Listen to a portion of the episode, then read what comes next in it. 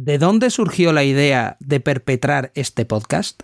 ¿Qué herramientas se usan para grabar y producir el podcast? ¿Cómo conseguís que venga gente a grabar con vosotros? ¿Son ciertos los rumores de que este podcast se conoce como el podcasto en los mentideros?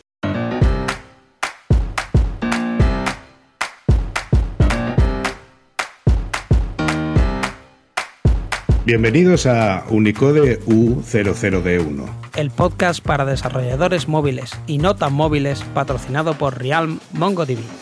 Yo soy Diego Freniche. Y yo soy Jorge Ortiz.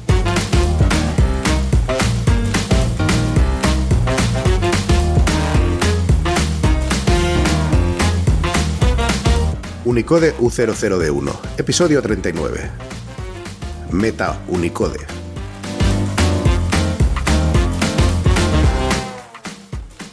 Hola, bienvenidas y bienvenidos a un nuevo episodio de Unicode U00D1. Hoy debería presentar al invitado, pero como el invitado es Jorge... Y el otro invitado va a ser Diego. Quien quiera conocer sobre nuestras vidas, que se escuche el episodio piloto. Hoy el invitado estelar es el podcast Unicode. Hola Jorge, eh, ¿cómo estás? Muy bien.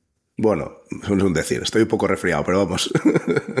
pero que resulta raro esto de grabar solo dos. Eh, tengo todo el rato la sensación de mm, se me ha olvidado algo, ¿no? Y claro, lo que se me ha olvidado es que no hay invitado hoy. Hoy no hay invitado. ¿Qué estamos haciendo hoy? Hoy, vamos a hablar de, del proceso y de lo que hemos hecho, así que vamos a contarle a la gente por qué nos metimos en esto y si alguno se anima a hacer algo del estilo, pues que tenga información de cómo se puede hacer, aunque sea mal. Como punto de partida siempre le será más útil que si tiene que empezar desde cero. Así que yo creo que podríamos empezar por, por de dónde salió ¿no? la idea de, de hacer esto. Eh, antes de, contestarnos a la idea, eh, yo quiero hacer un disclaimer. Nosotros no somos expertos en hacer podcast, ni en radiofonía, ni en historias de estas. Nosotros simplemente es que no tenemos vergüenza eh, y no tenemos perdón, ya son dos cosas, ¿no? Y fuimos bastante osados y lo que sí somos, básicamente son dos novatos que queremos compartir un poco lo que hemos aprendido, ¿no? En el camino y el cómo hemos ido haciendo este podcast, ¿no? este ya es el episodio 39 eh, y vamos a cerrar la primera temporada ¿no? con el episodio 40, o sea que son 40 episodios, ya tenemos cierta ideilla de cómo se va haciendo este podcast. A ver, me preguntabas que de dónde surge la idea. Pues yo creo que empezamos los dos, teníamos los dos ahí el run run de hacer algo, ¿no? Un, podcast en español. Yo en el pasado había participado en, en un podcast que se llamaba We Developers y que era un poco el proto-Unicode, ¿no? En aquella época, porque la idea era la misma, o sea, la idea de We Developers, que está todavía por ahí, si lo escucháis, eh, era exactamente el mismo formato que Unicode, al revés, realmente. Unicode es una copia de We Developers. Yo sabía que había ganas de un podcast así, en español, porque de vez en cuando alguien pues me lo recordaba, oye, vais a volver otra vez a empezar con We Developers, pero como aquel lo arrancaba y ahora estábamos en una posición en la que podíamos hacer experimentos, generar contenido y hacer cosas, pues eh, lo planteamos los dos eh, y decidimos tirarnos para adelante. Bueno, ¿nos tiramos para adelante tan fácil o los comienzos fueron un poco abruptos? Te pregunto, Jorge. A ver, eh, yo, yo creo que no fue tan abrupto. A ver, tiramos y tiramos. No nos, no nos preocupó mucho el qué era lo que teníamos que hacer. Es cierto que nos apoyaron y que dentro de la empresa, tanto Mike, que es el que tiene el podcast de MongoDB en inglés, como nuestro jefe entonces, Shane, eh, nos dijo, probad y ver cómo funciona el tema y si conseguís que uno o dos os escuchen. Y como tú decías, no tenemos vergüenza, pero sí tenemos delito, pues decidimos hacer una lista de lo que necesitábamos y nos tiramos a la piscina. Mike nos dio algunas sugerencias sobre herramientas que luego hablaremos y lo que primó es vamos a sacarlo ya. De hecho, lo que sí que yo noté en aquella época, no sé si tú coincides en, esa percepción, es eh, estos tíos van muy precipitados, que no, no se lo han pensado bien, que van a hacerlo ya y que en una semana o dos semanas quieren tener el primer episodio y se han comprometido a hacer uno cada semana, lo cual sonaba incluso a nosotros, vamos a ser honestos, un poco poco arriesgado, ¿no? Sí, er, er, era demasiado, eh, demasiado para adelante y luego vamos a contar la, verdad real, ¿no? La, verdad real fue que cuando nosotros planteamos esto, oye, vamos a hacer un podcast, pues fue un poco, entramos en resonancia, ¿no? Eh, Jorge conmigo y yo con él, en el sentido de que nos fuimos, ¿no? Hiperexcitando y abrimos una serie de documentos, nos hicimos una hoja de cálculo con una lista de posibles víctimas para venir al podcast y cosas que sabíamos en las que ya eran expertos, de la gente que conocíamos de las diferentes comunidades, y eso fue lo primero que hicimos, luego describimos el podcast en un documento, en un en un ficherito y cuando comunicamos la idea, nosotros lo que dijimos es, venga, nosotros ya estamos listos, ya queremos empezar, estamos ya buscando la música y vamos a empezar a grabar ya el... Entonces eh, fue un poco como... Yo creo que pillamos un poco a, a todos nuestros responsables un poco a traspiés como, bueno, bueno, pero espérate, esto hay que preparar, esto hay que hablar, hay que preparar una estrategia, hay que ir nosotros, sí, sí, la estrategia, pero ya tenemos la música. Y ellos, bueno, bueno, espérate, pero esto para ir grabando y sabéis, pero tenéis una lista de invitados, sí, toma la lista, eh, grabamos ya el viernes que viene. Y era como, bueno, bueno, pero es que esto hay que pensárselo bien y nosotros, sí, sí, lo estamos pensando muy bien, mañana grabamos. Entonces, fue un poco, mm, fuimos como atropellando, eh, eh, esto fue el típico, es mejor pedir perdón que, que, pedir permiso, porque lo que hicimos fue directamente ir empujando completamente a la organización y luego tuvimos muchísima ayuda de Mike que nos ayudó mucho con las herramientas y cuando ya se comprendió un poco el proyecto que queríamos hacer, ¿no? Que era en español, que no era un, no era un podcast en inglés, sino que la idea era para la comunidad hispanohablante. Eh, yo creo que ya se sumó todo el mundo, pero recuerda que al principio nos dijeron, esto se prueba durante un trimestre y si no tiene éxito se mata. No sé si recuerdas aquello. Sí, sí, yo recuerdo eso. Recuerdo que hablamos de que no podíamos establecer una relación de cariño con el podcast por si había que matarlo prematuramente. Afortunadamente, pues aunque no estemos entre los podcasts más oídos del planeta, pues sí que hay un conjunto de al menos tres personas que nos oyen todas las semanas y eso hace que pues nuestros jefes digan, bueno, pues aunque solo sea para tres, pues vamos a seguir manteniendo a estos dos pirados grabando cada semana. Y, y recuerdo que al principio lo de cada semana, los dos teníamos cierto reparo, sí. pero nos pusimos un plan ciertamente ambicioso porque lo que una de las cosas que planteamos en eso de cada semana es sabemos que vamos a viajar, sabemos que va a haber semanas en las que a lo mejor uno o el otro no vamos a estar disponibles, así que vamos a intentar tener un buffer de cinco episodios en el que si pasa cualquier cosa, pues seguimos publicando y luego ya volveremos a recuperar el buffer. Y lo cumplimos. Al principio lo cumplimos. ¿Lo recuerdas cuando teníamos cinco episodios? Aquel buffer nos lo comimos yo creo que en febrero, ¿no? Febrero, marzo. Nos lo comimos y ya nunca más se supo del buffer. Pero aquello estaba súper bien porque nosotros siempre teníamos cinco episodios ahí grabados y el que grabábamos esta semana pues salía el de hace cinco semanas. Entonces siempre teníamos ahí como la tranquilidad de, oye, aquí si hay una semana hay que irse a una conferencia o una semana alguien se pone enfermo, surge cualquier otra historia, no pasa nada, se publica uno de los que tenemos ahí en el buffer y tiramos para adelante. Pero ese buffer se perdió y ahora pues eh, estamos grabando este de relleno realmente. O sea, no, no, este lo teníamos pensado desde el principio, pero, pero este va a salir, no hay buffer ya, porque se está acabando la, temporada, entonces tampoco tiene bueno, eso, eso siempre o sea, ha sido una licencia, aparte de que las cosas se han, se han complicado ahora, hemos tenido otros compromisos y otras historias a las que teníamos que atender y no daba tiempo a volver a generar el buffer, pero yo creo que no era un mal sistema y yo creo que estaría bien recuperarlo para el año que viene. Aún así, hubo muchas otras cosas que hacer antes. A la primera semana eh, grabábamos uno, luego grabamos un par durante un tiempo para ir, claro, para que cada semana tuviéramos uno más en el buffer.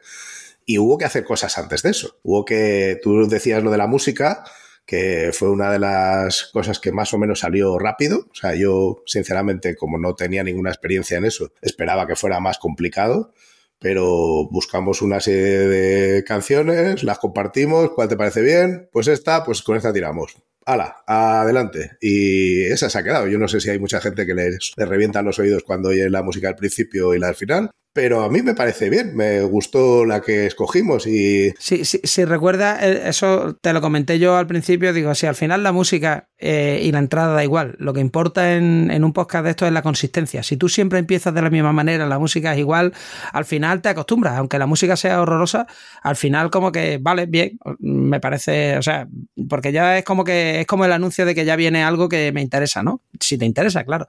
Pero ¿y el nombre del podcast? No recuerdo eh, las alternativas. Yo recuerdo que eran todas horrorosas, pero, pero no recuerdo de detalle. Lo que sí recuerdo es que el nombre salió de una sugerencia tuya de, poner la ñ en ASCII y yo dije, hombre, vamos a ser modernos y vamos a ponerla en, en Unicode. Y ahí se quedó. O sea, vamos a poner la ñ en Unicode, nos pareció bien a los dos. Mike nos echó un cable con el logo que pusimos en, compartido como carátula del podcast. Y todavía hay gente que pregunta por qué lo de Unicode U00D1. Pero oye, si no lo han descubierto, pues que sigan con, con la currujilla. Esto. Hay que, hay que buscarse los puntos Unicode y hay uno que es el U00D1 y entonces hay que buscarlo, ¿no? Lo de las cosas divertidas del nombre no es los nombres que se descartaron, que yo la verdad es que no me acuerdo porque al final de Unicode U00D1 cogió como mucha fuerza súper rápido, ¿no? Es el nombre no oficial que le puso nuestro jefe en aquel momento que era Shane, ¿no? Que es como se, él se refiere y es el el podcasto, sí, señor. Sí, sí, sí. Eh, porque, claro, él decía que era como el zorro, ¿no?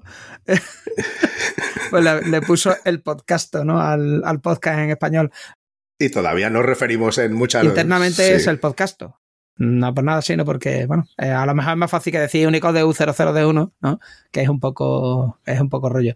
Oye, nosotros, mm, te pregunto a ti como experto en el podcast este, nosotros cómo escogemos los temas y, cómo buscas tú, Jorge, a los invitados. ¿O los invitados nos buscan a nosotros o esto cómo va? Yo creo que en esto tienes tú también que confesar que pusimos la lista, como tú decías al principio. Tiramos de, pues eso, de años de amiguetes y de conocidos en las comunidades, de que hemos ido pidiendo favores y que la gente pues se prestara a contar cosas y a pasar un ratito con nosotros. La verdad es que la gente ha sido muy generosa pero sobre todo ha sido eso. Oye, ¿qué te parece? Y de hecho todavía en la lista tenemos unos cuantos nombres que algunos se lo hemos mencionado a los propios interesados y en otros casos pues no, pero que, hay gente que nos gustaría traer, que tuvieran un tiempecillo libre y que nos pudieran dedicar 45 minutos porque sabemos, sabemos que pueden contar cosas muy chulas. Pero cuenta tú cómo has seguido el proceso de, de buscar esos nombres y, esa, y esos temas. Yo creo que la búsqueda de nombres y temas primero, efectivamente, hicimos una, primera lista de conocemos a estas personas, sabemos que pueden hablar, por ejemplo, yo qué sé, Eric, ¿no? Eric Erice. Pues Eric puede venir a hablar de diseño porque es el sumum del tema del diseño en, todo, ¿no? Entonces, pues puede venir y nos habla. O yo qué sé, Jonathan Chacón, ¿no? Que fue de los primeros, ¿no? Pues que venga Jonathan y nos hable de accesibilidad porque si alguien va a saber de accesibilidad es Jonathan, ¿no? Y así fuimos, ¿no? Cogiendo a gente y trayéndola para que nos hablase de cosas que sabíamos ya que sabían. O sea, había gente que teníamos muy claro y tal. Inicialmente nos hicimos lista, pero después hemos pasado a ser eh, unos stalkers en redes sociales. Y yo ha, habido veces que he visto un tuit por ahí de esta persona ha hablado en la conferencia tal de esto y he dicho yo, mmm, qué interesante, eh, voy a mandarle un mensaje de estos no solicitados y voy a, voy a empezar a acosar a esta persona, a ver, bueno, no acosar, sino mandar un mensaje y decir, oye, mira, que es que he visto que has dado una charla sobre esto y tal y me resulta muy interesante, ¿quieres venir a hablar? Y yo creo que eh, cuando ya se ha reabierto todo en, en, real life, hemos pasado directamente a acosar a la gente en las conferencias. O sea, da la gente, se baja la gente del podio de dar una charla y hemos ido a, ah, tú hablas español. Sí, oye, qué interesante tu charla. Sí, pues tú sabes que yo tengo un poco sí, ven, ¿no? Así un poco también en la evolución, ¿no? Ha habido varios de los invitados que vienen directamente de conferencias en las que tú o yo hemos estado y que nos hemos oído charlas que nos gustaban y que nos parecía que el tema daba de sí para, para contarlo de otra forma en un podcast y, se han venido. O sea que sí, sí, yo creo que eso ha sido una fuente. Y siempre le hemos pedido a la gente que nos haya, que nos hiciera solicitudes, ¿no? De hecho, algunas están todavía en el tintero. Hay, hay gente que ha, pedido algunas que nos parecían interesantes y que apuntamos en la hoja, pero que todavía no les hemos dado salida. Eh, eso eh, no solo es cierto, sino que nosotros cuando invitamos a alguien así que no conocemos, lo que solemos hacer no es enviarle un correo y decirle, oye, mm, ¿no? Lo, lo, que solemos hacer es, cuando es alguien que no conocemos y estamos hablando con él en la vida real, es decirle, oye, mira, nos interesaría que vinieras a hablar al podcast. Si te parece, tómate tu nota de mi correo y si te interesa, me lo mandas. De esa manera, si la persona realmente no quiere luego participar en el podcast, pues no te manda un correo y ya está. Y aquí no ha pasado nada y... Y no hay, y no hay ofensa.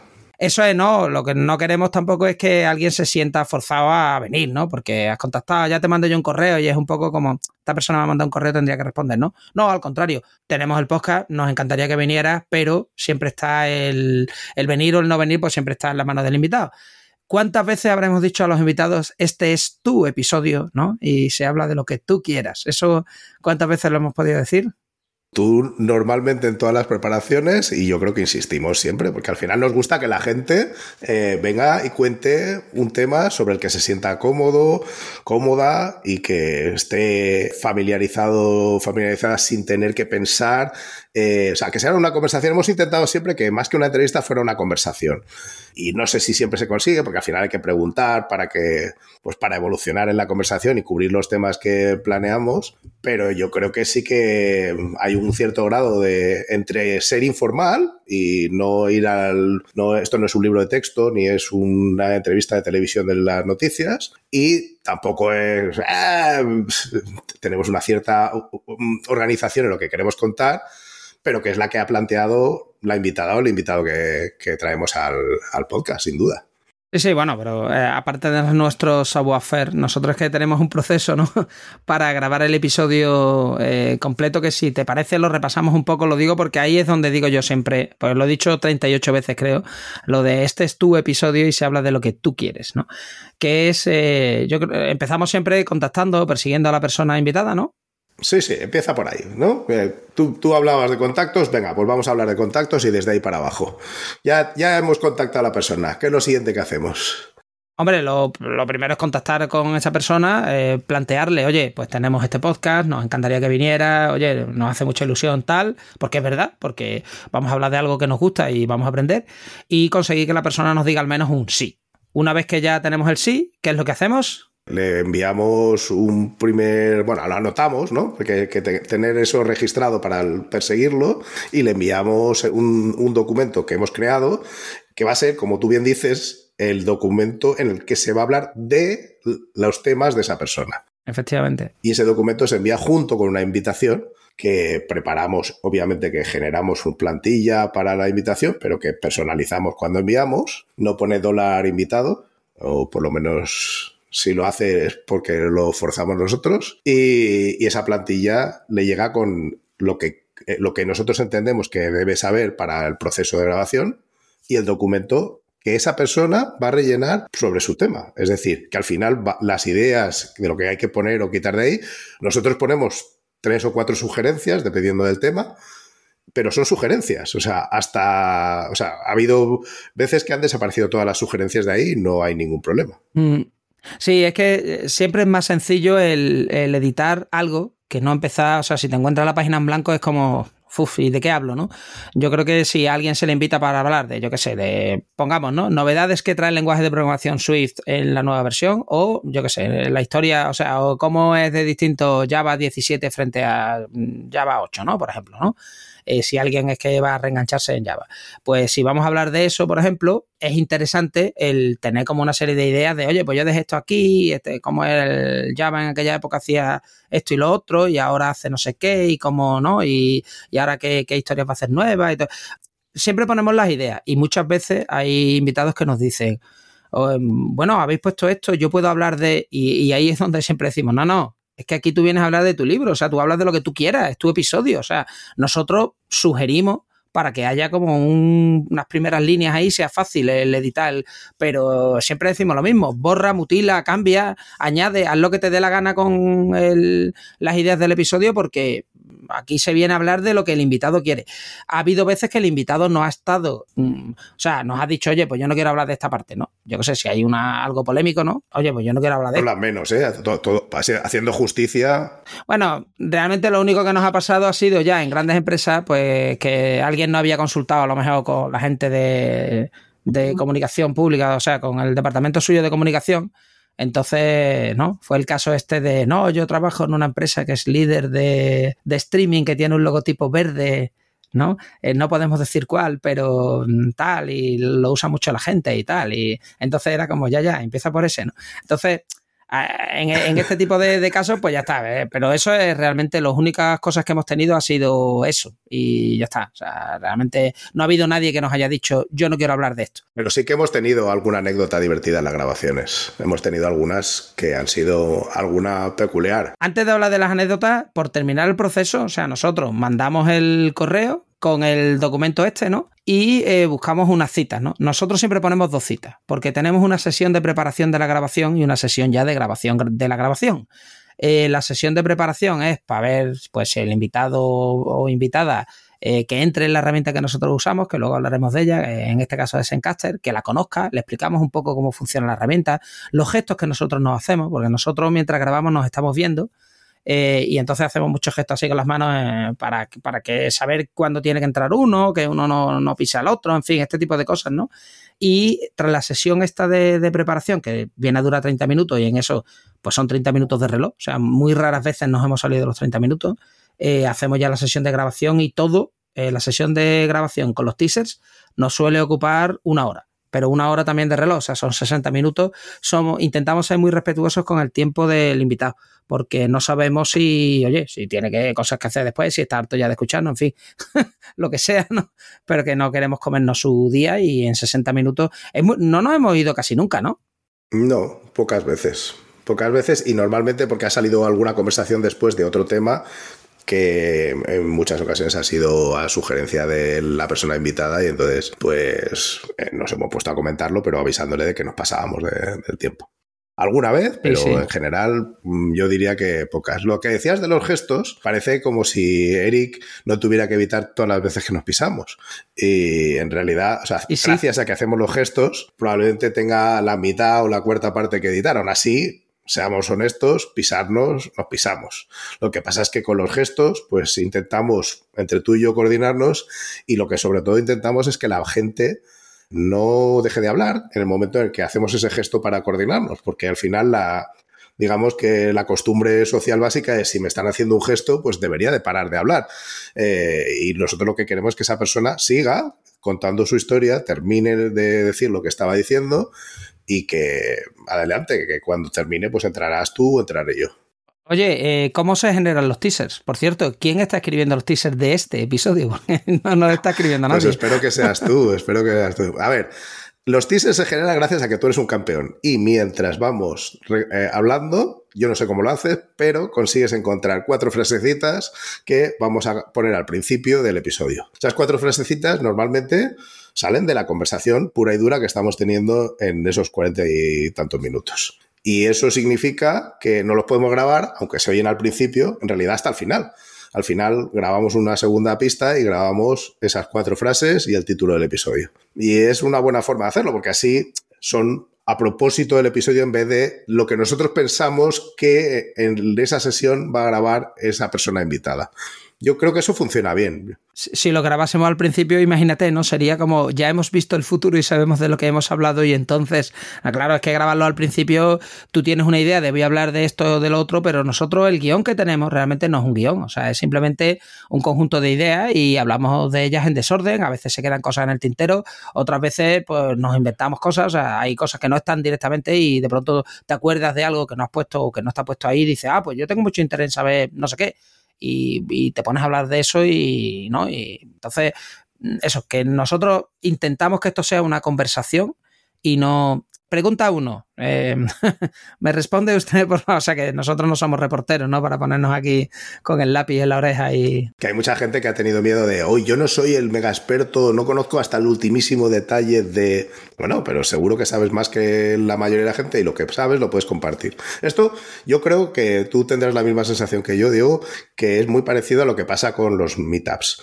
que tú intentas invitar a que la gente venga y dé mm. una charla y que la, mucha gente tiene reticencia a participar porque piensa que una charla en un meetup tiene que ser perfecta, tiene que saber todo de todos los puntos de, esa, de ese tema. Y en realidad no es así. En realidad lo que estamos es compartiendo experiencias y conocimiento, hasta el punto en el que lo tenemos. Y no hace falta decir que sabes todo de todo. Puedes contar la parte que sabes y a mucha gente le va a ser útil. Por eso hemos traído, traído gente que, que no toda la experiencia era uniforme. O sea, tenían a lo mejor más experiencia en un área, pero menos en otra, y aún así hemos hablado de ese otro área. Y yo creo que no, no por ello deja de ser menos valioso su testimonio. No, no, es súper valioso porque, eh, de hecho, llevándolo de nuevo a, lo de los meetups, yo lo decía muchas veces, si es que simplemente con que vayas y hables a lo mejor de las herramientas que estás usando ahora o de un problema de código que te has encontrado o un bug que reparaste y cómo lo arreglaste, eh, de yo qué sé, cómo te gusta a ti escribir el código, simplemente cosas de esas, de oye, pues mira, a mí me gusta mi estilo de programación, me gusta este. Y a lo mejor, pues yo qué sé, yo no uso mm, programación reactiva por estas razones. O, yo no, o hola, mm, soy Diego y vengo aquí a deciros que no entiendo la programación reactiva, que alguien me la explique, ¿no? Entonces, que, siempre no hay que ir y dar la super charla, super preparada y tal. Eh, digo en los meetups, ¿no? Hombre, si vas a una conferencia y la gente está pagando, se espera que lleves algo digno, ¿no? Pero, pero en un meetup, que es algo infinitamente más relajado, no hay que ser un experto. Y nuestra idea siempre es que cuando traemos a alguien, sabe muchísimo más que nosotros del tema del que está tratando, pero muchísimo más es muchísimo más. Entonces, eh, por mucho que estas personas, yo que sé, una persona que está todo el día trabajando con Azure, ¿no? De Microsoft, está con la nube de, Microsoft. Y dice, oye, yo es que no soy el experto porque, claro, me comparo con la persona que ha escrito el libro de Azure y el otro que es, ¿no? El genio de tal, y esta chica que es que resulta que ha inventado Azure. Ah, muy bien, pero tú ya porque llevas dos o tres años usando eso y ya te estás comparando con una gente que no veas, ¿no? Ahora, yo no me puedo comparar contigo. Entonces, eso es lo que hay que entender, que sí, que sí, que tú ya estás en el, en el nivel en el que ves, eh, sabes lo que no sabes, pero es que yo no sé absolutamente nada. Entonces, yo, cualquier persona que tenga experiencia manejando una tecnología, un lenguaje, un framework, una plataforma, viene y nos cuenta algo, a mí, bueno, me encanta, o sea, me encanta porque aprendemos mucho. Oye, ¿y por qué? Porque esto alguna vez sí que me lo han preguntado eh, de forma directa, supongo que a ti también. ¿Por qué los temas son tan eclécticos? Quiero decir, que saltamos de temas muy específicos en, en programación, a lo mejor de móvil, hasta cosas mucho más transversales como tomar notas o como cambiar de carrera o incluso de tecnologías muy poco relacionadas con el desarrollo móvil. Ah, no, pensaba que la pregunta era que si habíamos pagado ya la casa en Malibu con el podcast. Eh, o sea, si monetizando el podcast, no. Eso, por cierto, en este episodio no vais a aprender cómo monetizar un podcast porque no tengo ni idea de cómo se hace. Yo no sé tú en tu caso. No, no, yo tampoco. Yo soy, soy, o sea, me declaro inútil para eso y, y aparte es que no tengo cero interés, pero bueno. ¿Por qué es tan ecléctico el podcast? El podcast? Eh, yo creo que porque si hubiéramos hecho un podcast, imagínate, hablando solamente, los dos somos developers porque ¿no? de MongoDB y hemos estado pues más centrados en el tema de móviles.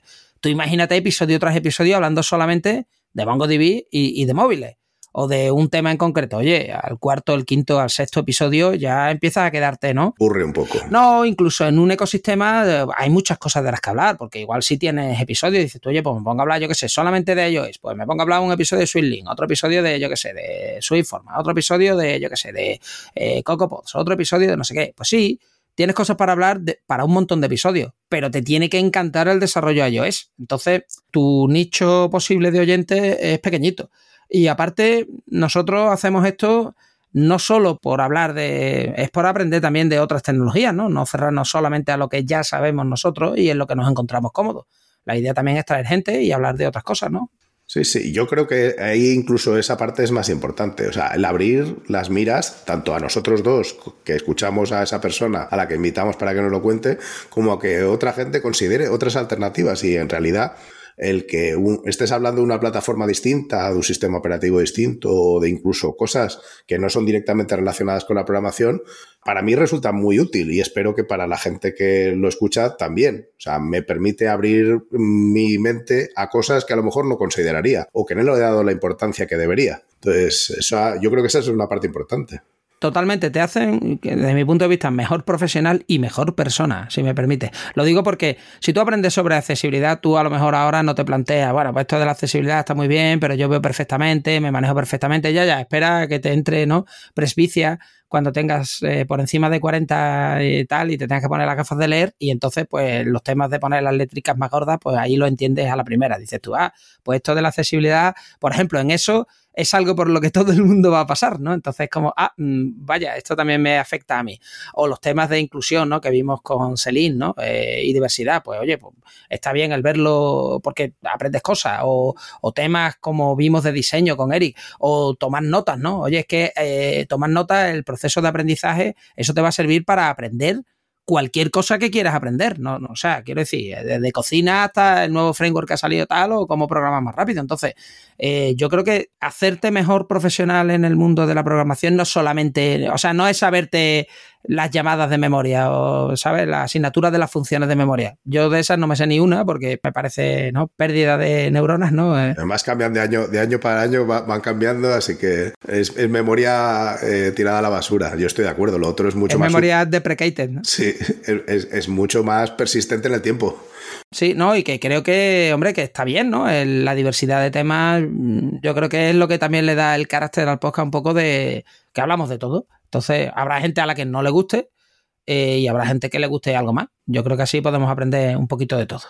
Y hablamos de tripas, hablamos de cómo lo hacemos, qué, herramientas usamos y, para que además eh, yo creo que hay gente que seguro que puede darnos consejos de cosas alternativas que hayan probado y, oye, mm, esto habéis dicho que usáis no sé qué, sois unos pardillos, no tenéis ni idea. Esto es lo que usan los profesionales. Como yo desde luego no me considero un profesional en muchas de las cosas que hacemos, pues estará bien aprender.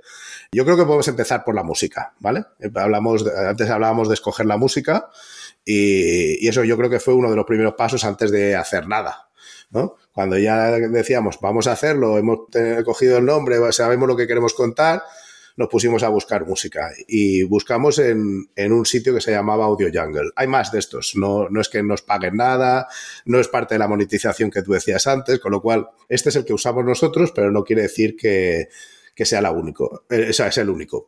El tema de este es que tienes dos formas de hacerlo. Si tú eh, no está vinculado a ninguna empresa, que no era nuestro caso, puedes descargar segmentos de audio y puedes reproducirlos dándole crédito a quien corresponda eh, de forma gratuita.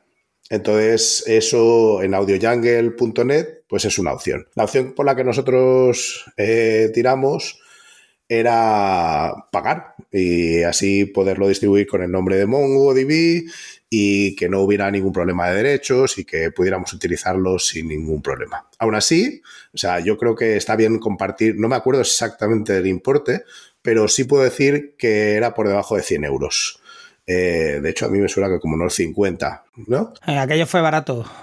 Sí, no, no, no recuerdo cuánto costó, pero recuerdo que, que, fue algo relativamente barato y el señor MongoDB no puso ningún problema. O sea, a ver, es una cosa que si vas a hacer un podcast, vas a comprar una vez y utilizar para siempre. Ah, las licencias, hay distintas licencias, pero creo que la siguiente a la nuestra era cuando tenías, no sé si eran eh, 100.000 o un millón de oyentes en cada episodio. ya me gustaría y ya pagaremos por la licencia buena, pero mm, se pagan, digamos, por el uso que vas a hacer de ello, incluso pagando una generosa eh, no era un dinero que ni siquiera a nivel particular uno pueda decir, es inasequible.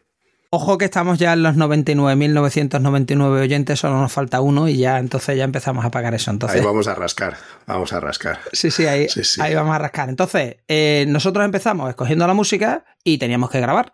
Entonces, las primeras grabaciones las hicimos con con el GarageBand a pelo. Tú, ¿no? Hicimos el GarageBand tú y yo, que es una herramienta de Mac gratuita, con lo cual no cuesta un duro. Y lo que pasa es que al final nuestro GarageBand pues era una versión pues eso, que tiene las limitaciones de una herramienta gratuita. Sirve para grabar, sirve para grabar en local, se puede utilizar con plugins para hacer una grabación remota, pero tienes, te juegas todo el tema de, eh, yo lo que quiero es que esto se grabe y que esté sincronizado. Después, pensad que una cosa que es crítica en el audio es que cada ordenador tiene su reloj y aunque es muy parecido, no es exactamente igual y eso significa que hay que ser muy preciso cuando uno graba audio. Entonces, grabar audio y ver cómo una frase es más larga que, o, sea, o termina más tarde que la respuesta a la frase es un problema. Y eso hace que haya que utilizar herramientas. Entonces ahí fue cuando vino Mike y nos dijo, vosotros, pardillos, os voy a explicar qué herramientas se utiliza y es la que vais a usar para grabar. Y gracias a Mike usamos Zencaster que de nuevo no es ningún, no es que no, nos vayan a regalar nada, pero es la que estamos utilizando. Se puede crear una cuenta gratuita y la opción de pago lo que permite es utilizar, es a generar ficheros WAV en vez de generar MP3. Mm, si a alguien su delicado sentido del oído le ha parecido que los MP3 no están a la altura de la calidad que desea, estamos encantados de que nos subvencione la parte de los WAV. Pero básicamente lo que hace la herramienta es darnos un sistema de videoconferencia que nosotros lo hemos probado hasta cuatro personas, no creo que no hemos tenido nunca cinco. Y va muy bien. Y lo que hace es grabar localmente en cada una de las máquinas de los que están participando el audio y lo va subiendo y el que tiene la cuenta, en este caso soy yo, descarga esos MP3 o esos WAV si estás pagando y, y los junta de forma que se puedan editar. O sea, es un fichero de calidad de audio razonable para que tú poniéndolos en cualquier programa de edición puedas funcionar. Además está súper bien porque el tema de Zencaster, las cosas interesantes que tiene es que si mm, a veces se corta la comunicación o se escucha a la gente como así, ¿no? Eh, que parece que está dentro de una lata, ¿no? Robótico, ¿no? Pero claro, como está grabando el local, si tú te has enterado de lo que te están preguntando, da igual, tú sigues hablando, ¿no? Y continúa, porque tú sabes que a, esa persona se le ha grabado el local, a ti también, aunque tú no lo hayas escuchado bien porque a través de la red pues, has tenido ahí un microcorte o lo que sea, da igual, porque después esto sube los ficheritos. De hecho, nos ha pasado que se ha cortado la conexión a internet y Sencaster ha subido bien los ficheros. O sea, que es que eh, la verdad es que la herramienta ha sido bastante robusta y se ha comportado bastante bien siempre. Así que nosotros estamos muy contentos, seguiremos usando Zencaster. Así que bien por ahí. Continuamos con la edición y eh, bueno, aquí es importante hablar antes de los roles. Cuando empezamos el podcast, eh, mi rol era liante máximo y el de, el de Jorge era editor, o sea, era locutor editor. Entonces él era director barra locutor barra editor y él editaba. Entonces él ha estado editando pues casi todos los episodios. Para desgracia de, los que los escuchaban, he editado muchos. También es cierto que supongo, no sé si se habrá notado, pero he aprendido bastante en el proceso desde el principio. Se nota mucho el paso de GarageBand a otra herramienta y la verdad es que primero montaba plantillas, intenté montar unas plantillas, aún así, pues claro, no sabes. Yo sinceramente no tenía ni idea, es la primera vez que lo hacía y lo que hice fue ponerlo todo junto, le dediqué unas cuantas horas. Conforme iba haciendo cosas, pues aprendía. Es un trabajo tedioso, estoy seguro. De hecho, alguno de los invitados nos ha contado que lo usaba, y este y Logic Pro, y que sabían mucho más y que nos podían enseñar cosas que no teníamos ni idea. Pero para mí el paso serio fue cuando conseguimos pasar de GarageBand a que nos pagaran el, editor de Logic Pro. Y el Logic Pro cuesta dinero, no me acuerdo si eran 199 euros o una cosa así, pero los vale. En mi opinión, eh, el salto es cuantitativo y cualitativo, porque sí que te permite, por ejemplo, definir una plantilla para cada episodio y entonces tú partes de la plantilla, en la plantilla están cosas como la música que ya va a sonar, eh, puedes mover bloques, puedes separar y ecualizar por canal, o sea, está muy bien y lo hace muy bien. Entonces, a, pesar de que yo sea un desastre, o sea, no, no lo midáis por eh, la calidad de lo que yo he editado, sino por la capacidad de la herramienta y lo que se puede hacer con ella. Evidentemente, el salto importante lo ha dado cuando Erika ha tomado la parte de edición, que ha sido, pues, hace ya unos cuantos episodios, no sé, no sé decir cuántos, pero al menos cinco o seis o más, eh, que ha estado editando y que Eric, sí sabe cómo se edita y entonces se nota la diferencia. Él no está usando Logic Pro, aunque creo que lo usó en uno de los episodios, está usando Audacity, que es una, aplicación de open source y que está disponible para todos. Mm, ahí hay más cosas, ¿no? Nos hemos dejado una cosa importante en la grabación. Sí, bueno, yo, yo creo que hay dos cosas importantes, los micros, ¿no? Eh, nosotros utilizamos, en mi caso es un Marantz, que es el que, el que estoy usando, es el modelo MP, eh, MPM, que está al revés, lo estoy leyendo al revés y entonces tal, 2000U. Tampoco nos llevamos comisión, pero bueno, este es el que tengo. Eh, ¿Tú en tu caso cuál estás usando? Yo tengo un, Blue Yeti.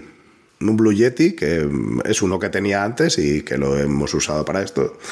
Espero que se me oiga bien, pero vamos, es un micrófono básico, no es un micrófono de súper profesional, es un micrófono USB. Con un micro más o menos así, yo me tuve que poner una pantallita para las oclusivas, ¿te acuerdas que al principio sonaban los pejes, no? Bueno, eh, hemos ido mejorando porque como no teníamos ni idea, pues me tuve que poner una pantallita de esta para que las oclusivas no sonasen tanto. Y uno de nuestras armas secretas es Crisp. Yo creo que Crisp eh, es una gozada. Es un programita que, bueno, a veces carga mucho la CPU, pero la idea de Crisp es que hace magia. Entonces, ¿nos explicas, por favor, qué hace Crisp? Crisp hace, como tú has dicho, magia. Es capaz de, por un entrenamiento eh, usando inteligencia artificial, eliminar ruidos. Entonces tú puedes hacer palmas en, directo y no se oyen las palmas. Sí se te oye hablando, pero no, se oyen las palmas. Sí te puedes teclear y no se oye el tecleo, pero sí se te oye la voz como si no hubiera tecleo de fondo. Mm, es una maravilla porque nos ha quitado mucho ruido. Lo impresionante de esto es que tú estás tecleando y no estás hablando y dices, vale, elimina ese sonido porque distingue la voz humana del tecleo, ¿no? Por la frecuencia o por lo que sea. Pero es que no, no tú estás tecleando a la vez que estás hablando, o estás tocando las palmas, o chasqueando los dedos, o haciendo realmente cualquier ruido, o sea, cualquier ruido, porque nosotros hemos intentado decir, bueno, ¿qué pasa si muevo unas llaves? Si hago un tintineo con una cuchara en un vaso, si, o sea, intentar decir, bueno, vamos a hacerle como el beta testing a esto, ¿no? Esto le, pillaremos en un renuncio, ¿no? Te elimina esos sonidos como espurios, yo no sé cómo lo hace, además lo hace en tiempo real, ¿no? Entonces es como pues vale, es magia. Entonces nosotros Crisp, siempre que podemos, lo usamos porque si hay un ruido de fondo, te lo quita. O sea, si hay un ruido por ahí de una máquina, yo que sé, excavando, que siempre hay algún artista de la construcción cerca dispuesto a ayudarte ese día que tienes que grabar. O perros también. O perros tu, perro o el mío que, alguna vez han ladrado. Podríamos hablar eh, un momentito de los eh, de las anécdotas grabando y continuamos con las herramientas. ¿Qué, cosas nos han pasado? Hombre, hemos tenido yo creo que alguna que no ha estado mal, ¿no? no nos ha pasado perros, por ejemplo, perros ladrando, ¿no? Eso nos pasó en un episodio. Otra cosa que nos pasó fueron... De forma muy insistente, no un, no un ladrido. O sea, de, forma insistente. Se coló y quería que le hicieran caso. Sí, sí. Eh, nos han pasado sillas chirriantes, que eso recuerdo un episodio en el que... Esa fue muy dolorosa. Sí, sí, porque tuvimos una invitada que cuando se movía la silla chirreaba. Entonces, claro, estás hablando y te mueves y esto es rato ahí sonando, ¿no? la silla. Y claro, era como, oh, y yo recuerdo que esa semana lo pasaste regular quitando chirridos y tratando de mejorar el audio de ese episodio. Pero bueno, son cosas que pasan. También nos ha pasado de Eh, de ver las caras de, agobio de los invitados porque entra alguien en la habitación o hay alguien en la habitación haciendo una llamada ruido, ¿no? Alguna, y, no solo de cara de agobio, sino te, te voy a asesinar cuando termine de grabar. Esa cara la hemos visto. Sí, esas caras las hemos visto, de mirar al lado y, y hacer los típicos gestos de te voy a coger por el cuello y te voy a matar como no dejes de hacer ruido, que estoy aquí grabando y esto es importante para mí. Y esta noche duermes en el sofá. Sí, sí, pero bueno, en general, quitando eso, no hemos tenido anécdotas gordas, quiero decir, anécdotas gordas como que un invitado o invitada se tenga que levantar en medio de tal porque pasa algo, ¿no? Entonces eso no. No, afortunadamente no se ha producido. Cambios de planificación, cosillas así, pero vamos, que eso es normal. Durante un año casi que llevamos con esto, pues llevamos desde septiembre, ¿no? Eh, durante una temporada entera, pues es normal que al final pues siempre surjan cambios de planificación y tal, pues eso sí, o, o algún invitado o invitada que nos diga, oye, mira, durante los próximos cuatro meses no puedo porque, yo qué sé, o van a hacer mi hijo o tengo que hacer un proyecto muy importante o pasar cualquier cosa, ¿no? Entonces, esas cosas sí son normales. He ido un par de papis, sí. Sí, sí, esas, cosas nos han pasado, es normal, ¿no? Entonces, tras las anécdotas grabando y haber hablado de Crisp y tal, ¿cómo hemos estado publicando esto? Déjame que, haga un comentario de Crisp, que, que, no parezca que nos están pagando por, por venderlo. Hay una cosa de Crisp que a mí no me gustaba, y es que muchas veces la primera sílaba de una frase además, de hecho, más mías que tuyas, te la corta. No sé por qué, no sé qué hago yo mal, debe ser algo específicamente mío, pero elimina la primera sílaba y a veces no se entiende. Si es una, si solo dices algo muy cortito, no se entiende lo que estabas diciendo. Esa es la única desventaja que, le hemos encontrado a Chris y que sí que hay que llevar luego cuidado para hacer frases más largas y que no se note ese, ese proceso, que no siempre ocurre. ¿eh? Pero hay como un ramp up, ¿no? Es como que empiezas a hablar y como que va subiendo su reconocimiento y da la impresión de que te, eso, de que la primera parte pues te la ha cortado porque no le ha dado tiempo o ha considerado que eso era como ruido de fondo o algo así, ¿no? Y sí es cierto que a ti te corta a veces más que a mí, no sé por qué, será porque yo a mí me gusta todo Te tiene, te tiene más a mí cariño. me tiene más cariño y, y, tal, ¿no? Oye, ¿cómo distribuimos esto? Cuando tenemos ya el episodio montado, editado, ahora con el super editor extraordinario, ¿no? Que es eh, Eric. Antes has estado tú de editor en jefe, pero bueno, yo no he editado nunca porque no sé. O sea, yo abro un, un programa de eso y he hecho a correr, ¿no? Yo tampoco sabía. No, ¿eh? bueno, pero, yo no sé y no tengo interés en aprender. A, a ver, Hemos pasado por, por, dos iteraciones de editor y espero que nadie lo haya notado, ¿vale? Pero al final una de las cosas que aprendimos, pues eso, con Mike, es que pues cada uno escucha el podcast donde le viene mejor. Y eso significa que hay gente que lo escucha en Apple Podcasts, hay gente que lo escucha en Spotify, hay gente que lo escucha en Google Podcasts, hay gente que tiene otra plataforma que es completamente distinta, iBooks o bueno, hay muchas. Y al final, para que mmm, alguien que está acostumbrado a una plataforma eh, se descargue el episodio y lo escuche, pues tienes que intentar tener presencia al menos en las principales. Y eso es un, una lata, porque claro, tienes que hacer login, subir el episodio, a todo esto. Entonces hay, hay, algunas plataformas que de lo que se encargan es precisamente de eso, de que tú lo subes a la plataforma y la plataforma tiene tus logins en el resto de, o una autorización en tu nombre en el resto de plataformas y es a través de esta que tú puedes programar cuándo se va a publicar y que haga directamente la aplicación, la subida a todas estas plataformas que mencionaba al principio. Entonces, empezamos con una que se llamaba Buzzsprout, que hemos seguido usando hasta hace, pues no me acuerdo exactamente, pero 6, 7 episodios, ¿no? Uh -huh. y, y, desde entonces usamos otra que se llama Caste. Básicamente el proceso cuando llegas a cualquiera de las dos, porque es muy parecido, es que tú le dices crear un nuevo episodio en este podcast, subes el MP3 ya editado, el que viene ahora, gracias a Dios, de, Eric, y pones lo que va a aparecer en las notas, que intentamos que ponga una descripción de lo que va a pasar en, en, de lo que hay en ese episodio y de las referencias que nos haya compartido la persona a la que hemos invitado. Y lo último es decirle cuándo quieres que, que se publique. Y ya está, no hay mucho más que hacer que intentamos que sea la no en, en, horario de aquí de España, la noche del jueves al viernes a medianoche. En realidad, a mí me da la sensación que eso nunca funciona exactamente al horario ese. Creo que lo hace UTC, aunque diga que maneja bien la zona horaria. Yo creo que ninguna de las dos lo hace exactamente bien, pero más o menos. Tampoco yo creo que eso sea un limitante. O sea, tú quieres que se publique en una fecha y sí que hacemos un poco más para anunciarlo. ¿Cuentas tú lo que hacemos para anunciarlo? Bueno, lo que hacemos para anunciarlo es poco porque la verdad es que no somos todos los activos que debiéramos en redes sociales. Tampoco estamos todo el día pidiendo ¿no? like and subscribe, ¿no? Aunque deberíamos quizás pedirle, oye, si te gusta esto y lo escuchas y no te cuesta demasiado. Espera, espera. Por favor, si estás escuchando esto ahora, creo que deberías puntuar generosamente nuestro podcast, escribir una reseña y recomendárselo a la gente a la que adoras y a la gente a la que odias. Gracias. Eh, gracias por la cuña y dale a la campanita para. No hay notificaciones, pero la idea es que hay, hay plataformas que no te permiten puntuar, como Spotify, por ejemplo, no, no te deja no, puntuar los podcasts, cosa que no sé, me resulta extraño. Pero en las que sí os permitan, si no os cuesta demasiado y nos queréis dejar una reseña, pues la verdad es que ayuda mucho, sobre todo, a darle visibilidad y que otras personas disfruten ¿no? de lo mismo que estás disfrutando tú ahora mismo o que sufren lo mismo están castigadas, igual que Eso tú. es, esa, esa, es la idea. Entonces, si te, tanto si te gusta como si no, comparte. Entonces, perdón, se me ha ido la cabeza, no sé de lo que estábamos hablando.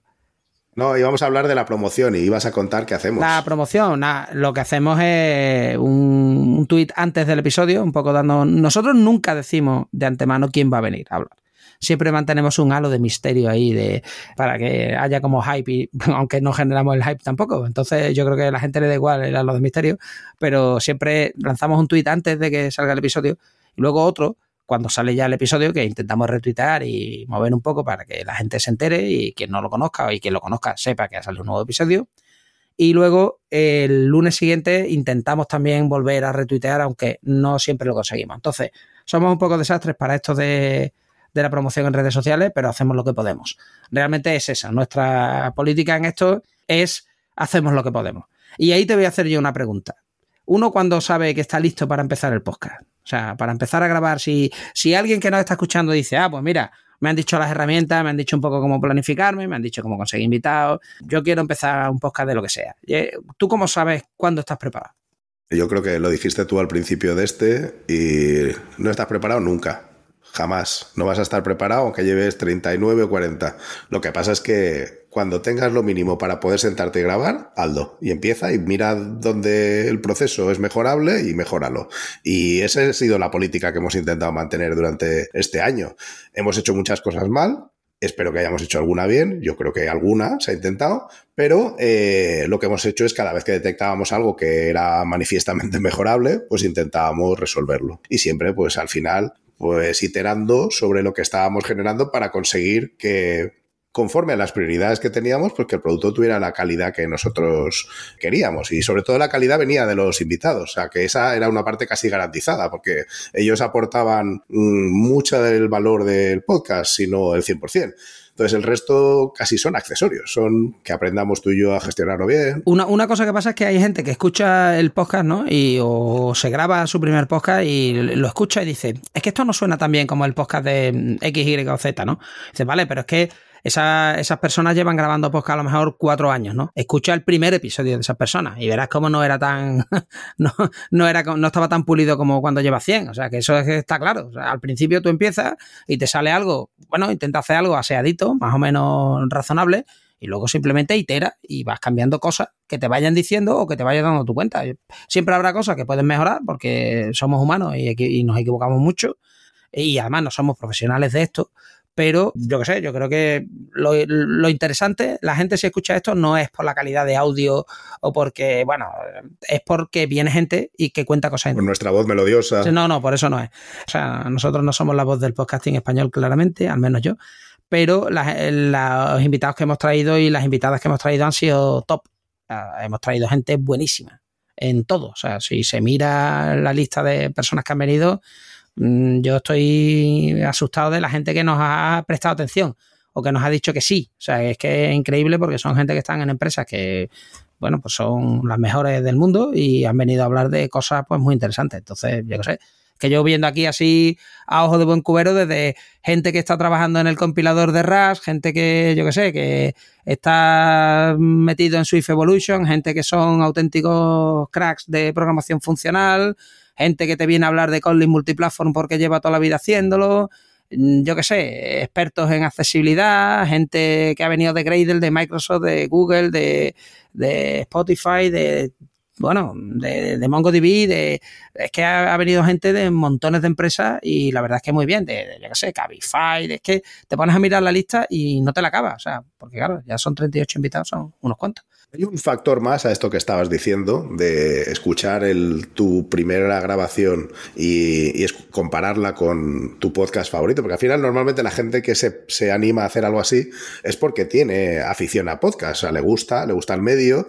Aquí al final eh, pusimos unas ciertas restricciones, que ahora si quieres podemos hablar, lo del tiempo, pero una de las cosas que hay que vivir con ella es que normalmente odiamos escucharnos a nosotros mismos. Y esto es un tema que le pasa a todos y yo me pongo el primero en esa lista. Quiero decir, a, mí no me gusta escucharme a mí cuando después de, editar el podcast, o mientras lo estaba editando, afortunadamente ahora es Eric, pero decía, Dios mío, es que o sea, hay 10.000 cosas que cambiarías, no te parece que lo has hecho bien, has dicho que...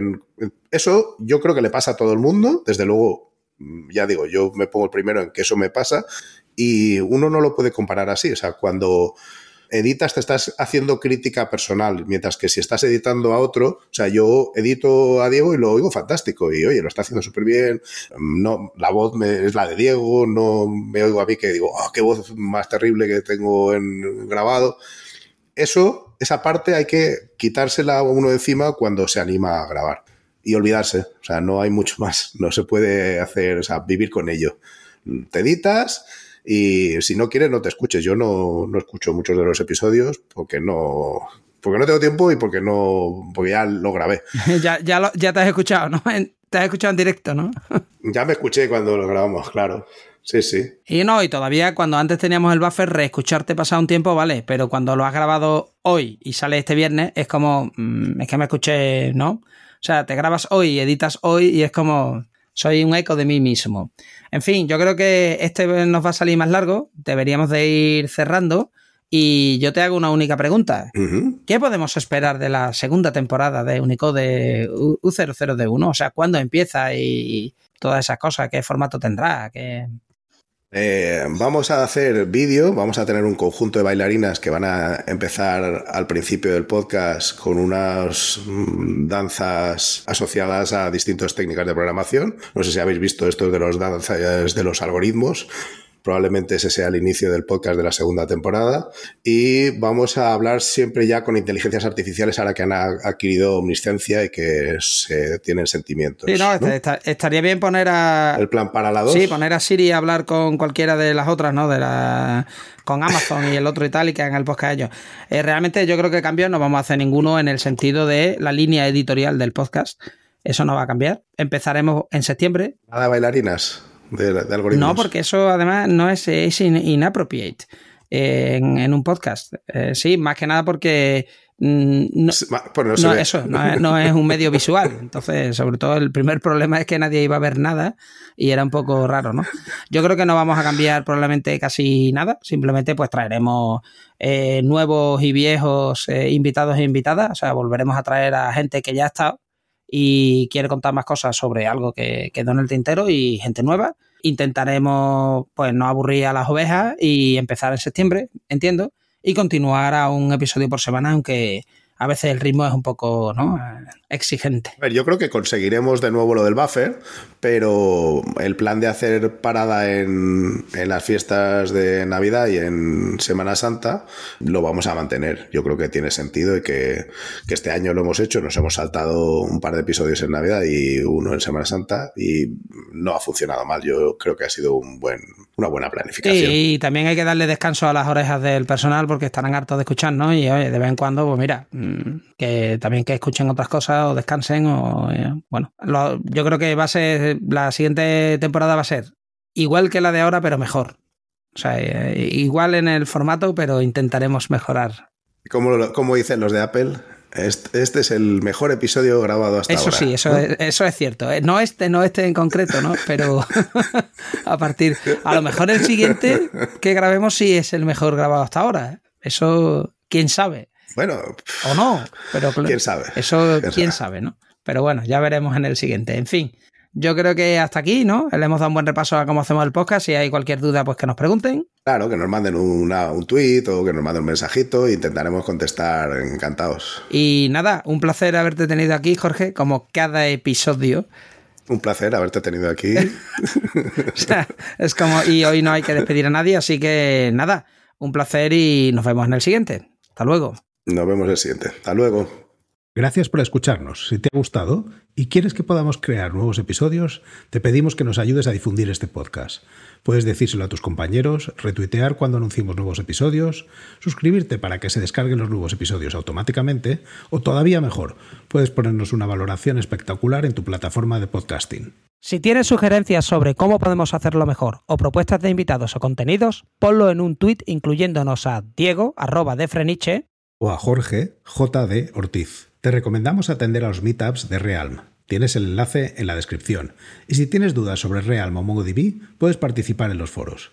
Si podemos aportar algo a tu comunidad, estaríamos encantados de atender a vuestros eventos, podcasts, conferencias o meetups. Por último, queremos recomendarte nuestro podcast hermano en inglés, The MongoDB Podcast, presentado por Michael Lynn y en el que se entrevista a desarrolladores, emprendedores y empresas. Lo tienes disponible en las principales plataformas de podcasting. Esto es todo por este episodio de Unicode U00D1. Hasta la semana que viene.